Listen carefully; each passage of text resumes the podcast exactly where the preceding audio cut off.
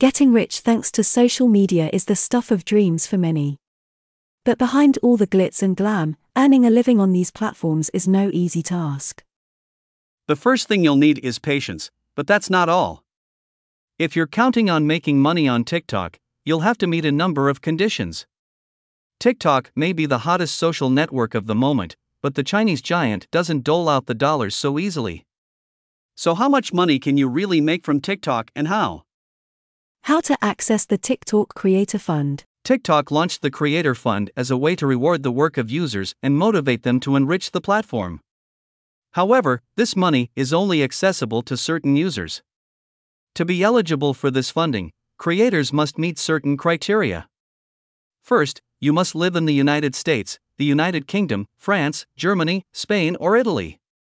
Secondly, only those who are at least 18 years old will be eligible for this funding. Another requirement concerns your community, as you'll need to have at least 10,000 followers to access the scheme. Your videos will obviously play an essential role in the selection process, and you'll need to have obtained at least 100,000 views over the last 30 days. And, it maybe goes without saying, but your account will need to comply with TikTok's community rules in terms of service. In total, the Chinese giant has committed almost $300 million to the fund over three years. However, the platform emphasizes that the amounts will not be limited either by day or by creator. But in concrete terms, how much can you expect to earn from your content on TikTok? On this point, the Chinese giant is a little more mysterious. Only the criteria taken into account are listed the number of views, the authenticity of these views, and the level of engagement are analyzed to calculate the remuneration. Some studies have looked into the subject and have estimated the income generated. A creator could, for example, potentially earn between $20 and $40 per million views thanks to the Creator Fund. While TikTok has not confirmed these figures, an influencer can expect to earn between 2 and 4 cents per 1,000 views.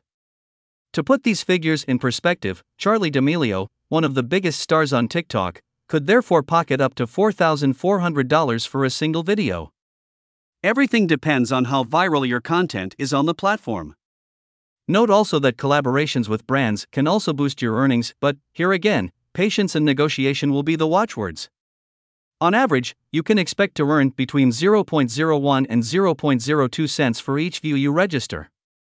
In other words, to earn $1 million, you'll need to reach 100 million views. So don't quit your day job just yet.